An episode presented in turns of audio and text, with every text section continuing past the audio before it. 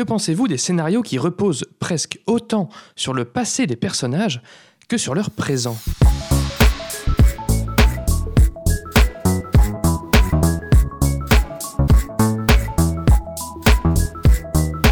Salut et bienvenue dans ce 34e numéro de Comment c'est raconté, le podcast qui déconstruit les scénarios un dimanche sur deux.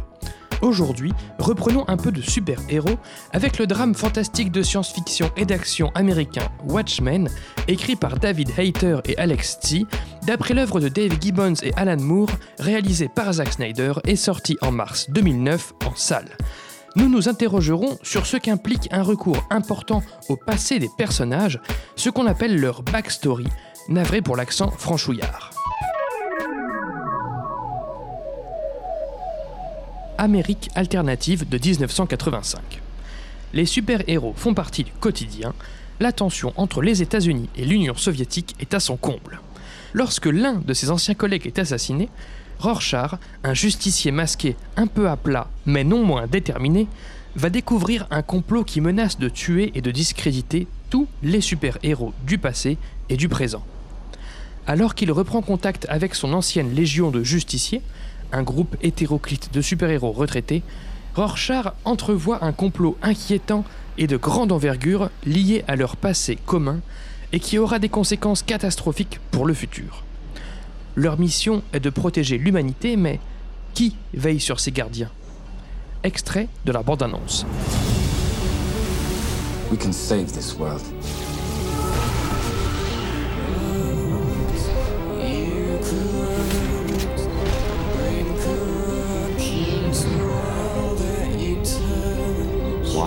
Save the world I no longer have any stake in?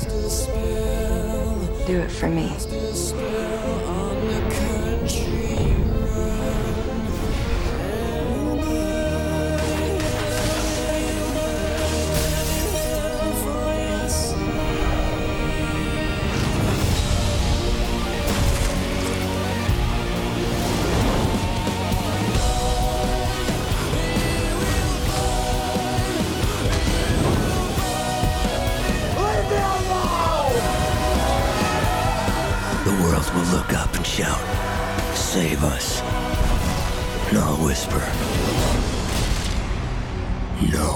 Si vous comptez voir Watchmen un jour, faites gaffe, attention spoiler. Petit aparté, vous l'avez sûrement perçu, j'enregistre cette émission avec un nouveau micro. Je veux bien votre retour en commentaire je ne sais où pour savoir si l'analyse est plus audible comme cela. Je me formerai prochainement au mixage en complément, fin de la parenthèse. La backstory, c'est quoi? Tout bêtement, il s'agit de l'histoire d'un personnage situé avant le début d'une fiction. Merci le Wiktionnaire. Pour Die Hard 4, par exemple, la backstory de John McClane constitue ce qu'il a vécu dans les trois précédents opus. Plus largement, une backstory peut concerner un ensemble de personnages, comme les Minutemen, super-héros à l'origine des Watchmen présentés dans le générique d'introduction du film que nous traitons aujourd'hui. Dans un autre domaine, la backstory peut même s'appliquer à un contexte entier l'Uchronie sur laquelle repose le film de Zack Snyder, cette réécriture de l'histoire enracine le récit dans un contexte reconfiguré. Le comédien a tué Kennedy, les États-Unis ont remporté la guerre du Vietnam grâce au docteur Manhattan, Nixon a été réélu en conséquence, toute cette toile de fond intègre la backstory du film Watchmen, cela s'est passé avant le début des péripéties, donc avant l'assassinat d'Edward Blake, le comédien. Mais revenons au personnage, dont il sera essentiellement question aujourd'hui. À quoi peut bien servir l'évocation de leurs antécédents, de leur origine? À tout un tas de trucs. Citons-en quelques-uns au hasard. Dans son livre Into the Woods, le théoricien John York observe qu'un personnage peut se créer une façade pour masquer ce qu'il effraie en lui-même. La backstory d'un personnage peut constituer l'origine de cette frayeur, conférant au personnage une certaine profondeur psychologique. Pourquoi Rorschach est-il le seul Watchman, au début du film, à ne pas avoir raccroché? Pourquoi garde-t-il son masque? Pourquoi en vient-il même à considérer son masque comme son propre visage durant ses scènes en prison? Car, nous révélera la backstory du personnage, ce cher Walter Kovacs, de son vrai nom, a un jour perdu foi en l'humanité, notamment suite à un infanticide atroce. Ainsi, porter ce masque lui permet de tenir loin de ses yeux ce qui l'effraie le plus en lui-même, son appartenance à l'humanité, cette espèce qui désormais le dégoûte, comme il le rabâche dans son journal intime. Plus simplement, concernant l'intérêt potentiel d'une backstory, si Lavandier conseille dans sa dramaturgie de faire sentir aux spectateurs que nos personnages sont uniques, qu'ils sont des individus, la backstory de ces derniers peut contribuer à cette tâche. Des super-héros, il y en a des milliers. Dans Watchmen, seul un a vraiment des super pouvoirs. Alors qu'est-ce qui différencie les autres entre eux? Qu'est-ce qui les rend uniques? Eh bien, chacun a ses antécédents. Au restaurant avec Daniel, IE, le deuxième hibou, désormais à la retraite incarné par Patrick Wilson, Laurie explique qu'elle a voulu devenir spectre soyeux chez les Watchmen pour satisfaire sa mère Sally Jupiter, qu'il était avant elle, chez les Minutemen. La backstory de la jeune femme la différencie ainsi par exemple de Rorschach. Lui agit pour préserver les êtres humains, de même, elle agissait pour marcher dans les pas de sa fière maman. Autre raison d'avoir recours à la backstory, dans son ouvrage Outlining Your Novel, Caim Weyland invite les auteurs à ne pas se contenter de la caractérisation du personnage. Il faudrait établir pourquoi et comment il en est arrivé là. D'accord, le docteur Manhattan est bleu, omniscient, fantomatique, tout-puissant, mais comment en est-il arrivé là? Ses antécédents nous révèlent, dans le film Watchmen, qu'il a subi malencontreusement une réaction nucléaire à l'époque où il était un simple chercheur humain et mortel. L'auteur Henry James a de son côté supposé qu'un personnage est avant tout la détermination d'un incident. C'est de là que part son périple, son histoire, son aventure. Parfois, on parle d'incident déclencheur, celui qui arrive après quelques minutes de film, mais parfois on trouvera cet incident aux origines d'un personnage, dans sa backstory, avant le début de la fiction dans laquelle on le retrouve. Sally, la mère du spectre soyeux Laurie, a toujours tenu sa fille à l'écart du comédien, mais sans pour autant le diaboliser. Pourquoi donc?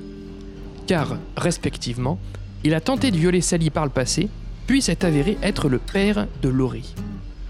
L'étrange relation mère-fille qu'ont connue les deux spectres soyeux trouve une forme d'explication dans leur backstory commune, leur lien avec le comédien. L'intérêt pour un scénariste d'avoir recours à une backstory est donc multiple.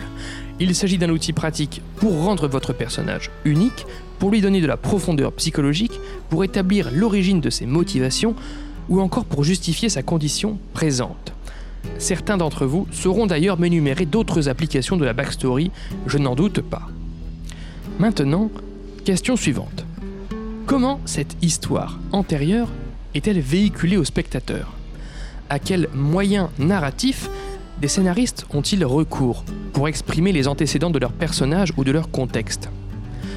Watchmen a par exemple recours à des flashbacks comme lorsque Murdoch raconte à Rorschach cette fois où le comédien, avant de se faire assassiner, est venu pleurer à son chevet, fendant sa carapace de prétendu cynique insensible. Le présent s'arrête et le spectateur visionne une situation passée, cas le plus classique de narration d'une backstory. Autre façon de véhiculer cette dernière, la voix off. Quand Rorschach remplit son journal intime à voix haute, il énonce en voix off au spectateur ce qu'il a toujours dégoûté dans cette ville. Troisième solution, l'insert. L'insert est ce plan sur un élément particulier censé exprimer une information cruciale. Par exemple, la cave du hibou, remplie de matériel sophistiqué d'intervention, en dit long sur sa période active de super-héros. L'insert ne permet en revanche pas d'expliquer énormément de choses. Son usage offre des possibilités limitées. Viennent enfin les dialogues. La scène au restaurant dont nous parlions, entre la relève du hibou et la relève du spectre soyeux, voit cette dernière raconter au premier ce qui l'a motivé à enfiler le costume, nous disions.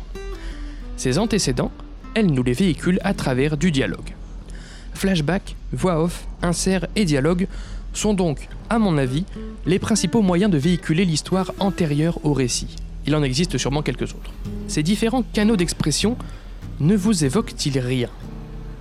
À titre personnel, je me suis immédiatement fait la remarque suivante un scénariste utilise les mêmes potentiels outils qu'il nous raconte une backstory ou qu'il nous fournisse de l'exposition d'une manière générale.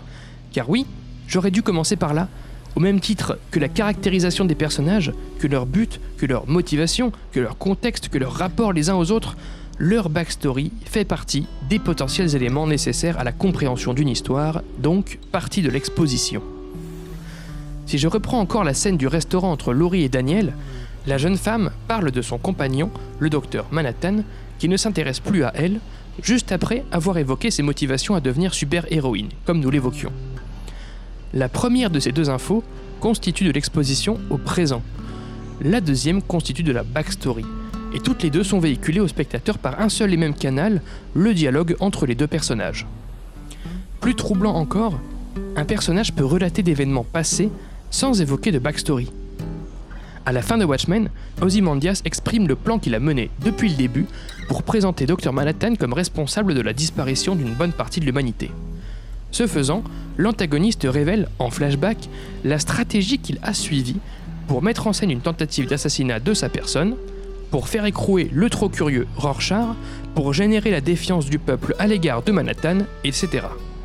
Si Ozymandias parle ici d'éléments passés, ceux-ci se sont pour la plupart déroulés après le début du récit, donc après l'assassinat du comédien. Il constitue alors plutôt de l'exposition rétrospective que de la backstory. C'est un beau bordel tout ça. Et encore, heureusement qu'il n'est pas question ici de voyage dans le temps, on serait perdu. Du coup, en quoi la backstory diffère-t-elle des autres types d'expositions? Bon, déjà, par sa temporalité, on vient de le voir. Ensuite, par sa diversité. Une backstory peut être aussi riche que le reste de l'exposition, celle au présent. On peut effectivement apprendre une infinité d'éléments sur le passé des personnages. On peut se questionner sur leur rapport antérieur autant que sur leur rapport présent, sur leur motivation antérieure autant que sur leur motivation présente. Mais ce qui différencie le plus la backstory, à mon avis, du reste de l'exposition d'un film, est qu'on ne peut pas la véhiculer dans l'action, ou alors si peu. Dans l'épisode du podcast dédié aux gardiens de la galaxie, j'évoquais les nombreuses façons dont un ou une scénariste peut camoufler sa dense et riche exposition afin de la rendre plus digeste. Parmi elles se trouve la plus importante, la dramatisation. Il s'agit de montrer les choses plutôt que de les raconter, de les faire comprendre plutôt que de les réciter, et ce, dans l'action, durant une scène de conflit. Exemple, voir le hibou et le spectre soyeux terrasser des agresseurs dans une ruelle, malgré leur récente retraite, caractérise ces protagonistes, car nous fait comprendre qu'ils n'ont pas tout perdu de leurs compétences martiales. Et c'est bien plus dynamique de l'apprendre comme ça, plutôt que d'avoir un personnage qui nous explique que ces deux-là savent encore se battre, blablabla. Quand l'information est dramatisée, l'histoire n'est pas mise en pause. Quand vous apprenez un nouveau jeu de société, il y a toujours cette première étape relou où il faut d'abord apprendre et assimiler les règles, dans le cadre d'un jeu vidéo, la chose est bien plus aisée lorsque l'apprentissage se fait progressivement, alterné alors avec des séquences de jeu sans explication nécessaire.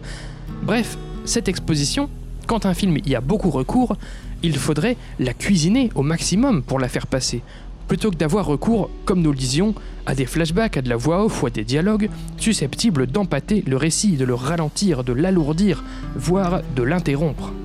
Sauf qu'on ne peut pas montrer la backstory au présent, dans l'action.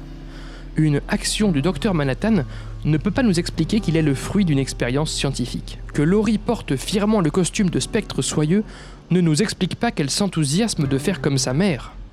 Que le comédien rit à son propre assassinat ne nous dévoile pas les raisons de son cynisme et de son désintérêt aussi prononcé. Au mieux, l'exposition dramatisée pose des questions sur les fondements d'une caractérisation, d'un comportement, mais ne peut pas les expliquer, ne va pas plus loin. Concernant donc les personnages, la dramatisation nous fournit la caractérisation, ce qui est déjà très pratique, mais pas la backstory à l'origine de cette caractérisation. À partir de là, incamouflable, insoluble, nu, l'encombrante backstory est devenue l'homme à abattre aux yeux des dramaturges. Moins on y a recours, et plus le récit gagnerait en fluidité. Chacun trouve alors ses propres excuses pour inviter à l'éradiquer, comme nous allons le voir tout de suite.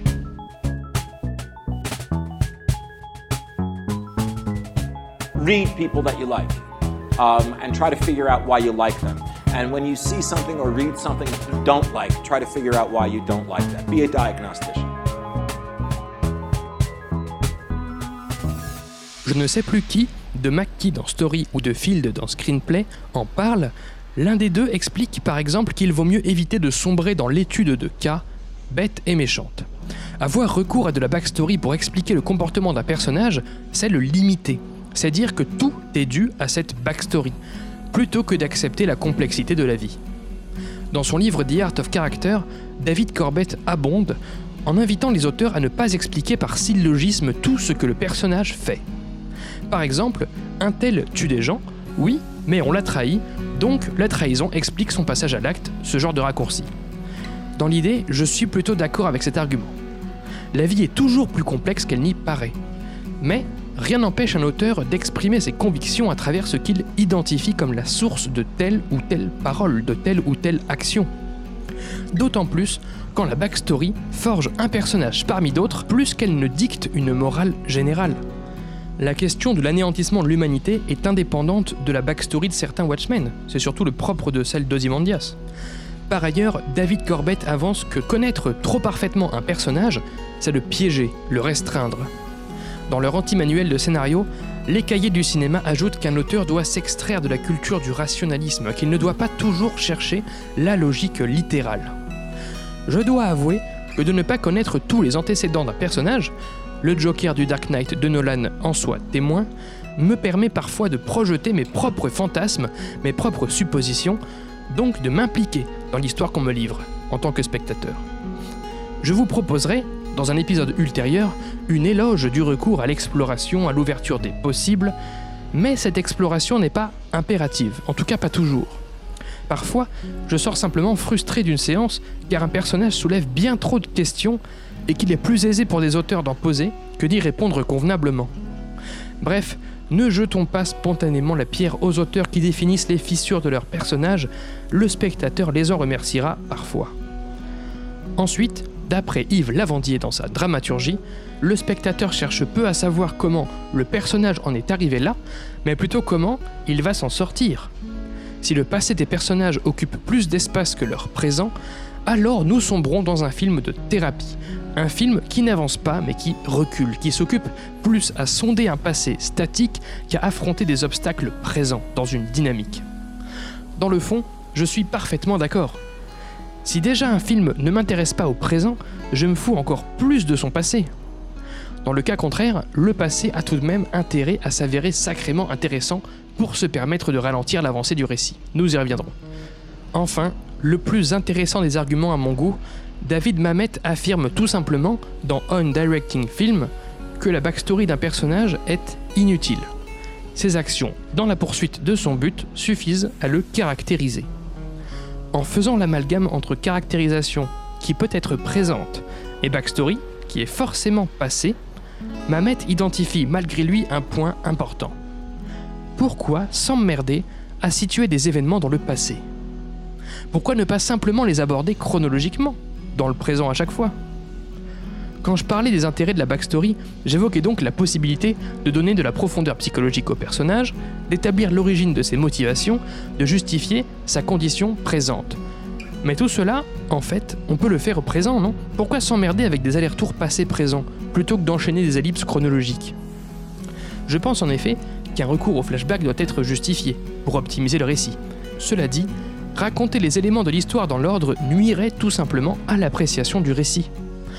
Déjà car on commencerait par manger plein de scènes indépendantes dans le passé, sans intérêt si ce n'est de préparer l'histoire qui suit, et puis cela donnerait au film une structure temporelle potentiellement pénible, venant briser l'unité de temps. Le récit n'aurait pas essentiellement lieu à telle époque. Et puis, merde quoi, que dire des films d'enquête? Quel intérêt aurait un Woodenite si nous savions dès le début qui a tué et pourquoi? Tout l'intérêt ludique de cette histoire, et Watchmen en fait partie, repose sur l'élucidation à rebours des événements, donc à des plongeons réguliers dans le passé. Je comprends pourquoi les dramaturges font la guerre à la backstory. Je comprends leurs arguments, et cela m'a fait réaliser combien une backstory doit être justifiée et inévitable si on y a recours. Néanmoins, je m'étonne que si peu de théoriciens fassent preuve de pédagogie sur une utilisation vertueuse de la backstory, que si peu est compris qu'à la base, S'ils la combattent, c'est parce que de nombreux auteurs en ont abusé, en ont fait n'importe quoi, et surtout, comme nous le disions, parce qu'ils n'ont pas recours à grand-chose pour la camoufler. Maintenant que tout cela est dit, quid de Watchmen? Pourquoi l'ai-je apprécié malgré son démesuré recours à de la backstory? Durant la levée de corps du comédien, on se tape bien 15 minutes de backstory alternée, où chaque membre des Watchmen se souvient d'un moment passé avec lui. La scène où le docteur Manhattan s'isole sur Mars dure également des plombes, sans but ni conflit ni véritable enjeu, et nous explique juste en voix off son interminable chemin depuis la rencontre avec sa femme, en passant par l'accident, par sa réapparition en surhomme, par ses services rendus au gouvernement, par son désintérêt croissant pour la vie humaine ou encore par ses problèmes de couple. Les causes de mon affection pour ce film peuvent être multiples. Disons que Watchmen m'a suffisamment diverti pour éviter une forme de lassitude ou d'ennui lors des scènes de flashback.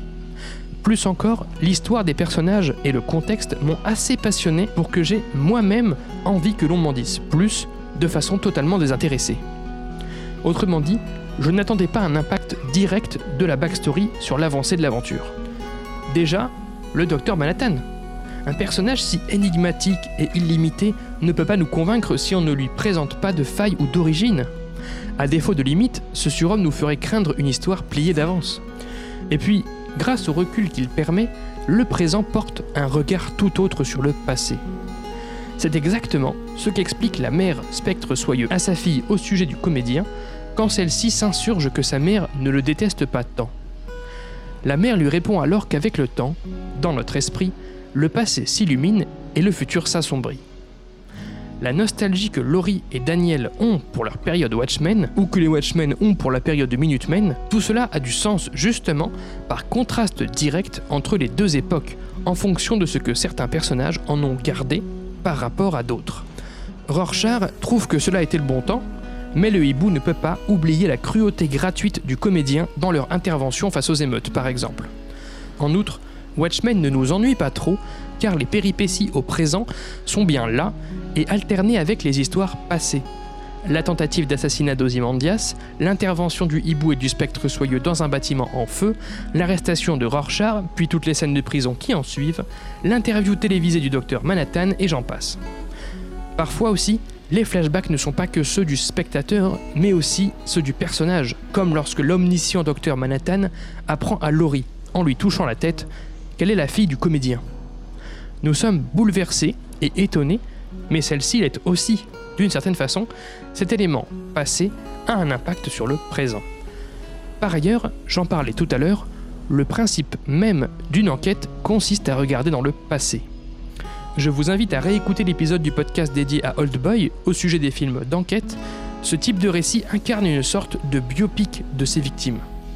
Or, si la victime est morte, c'est bien à rebours que les choses peuvent être narrées. En fait, pour plein de raisons, j'ai apprécié Watchmen. Et ces raisons suffisent à excuser, s'il était nécessaire, les choix de narration contestables tels que le recours intempestif à la backstory. J'ai découvert ce film à sa sortie, il y a 10 ans. Adolescent, j'étais bêtement sensible à la violence, à la noirceur, aux anti-héros, au nihilisme de certains personnages, à l'anticonformisme, à l'idée de tout brûler pour repartir sur des bases saines. Si j'avais découvert cette œuvre aujourd'hui, peut-être lui aurais-je moins excusé son récit archi-rétrospectif. Je m'en tiendrai donc finalement à la conclusion suivante. Oui, la backstory n'est pas idéale, il faut y avoir recours avec parcimonie et connaissance de cause, néanmoins, sa seule présence ne gâche pas nécessairement une histoire, heureusement fondu au noir pour ce 34e numéro de Comment c'est raconté. Merci pour votre écoute, j'espère qu'il vous a intéressé. Retrouvez toutes les sources de cet épisode et tous les liens du podcast dans la description et sur ccrpodcast.fr, dont Facebook, Instagram, SoundCloud, Spotify et tout et tout, mais encore et surtout Apple Podcast. Pour ce dernier, je vous invite à laisser 5 étoiles et un commentaire, c'est très important pour le référencement du podcast. Podcast dont l'habillage musical était signé Rémi Le Sueur, je le rappelle, et le Tetra Tria Conta remercie. N'oubliez pas qu'une retranscription de chaque numéro de Comment c'est raconté est disponible sur Medium pour pouvoir lire ces analyses à tête reposée. Je m'appelle Baptiste Rambaud, disponible sur Twitter pour répondre à vos questions, à vos réactions et vous donne donc rendez-vous dans deux semaines pour la 35e séance. Ciao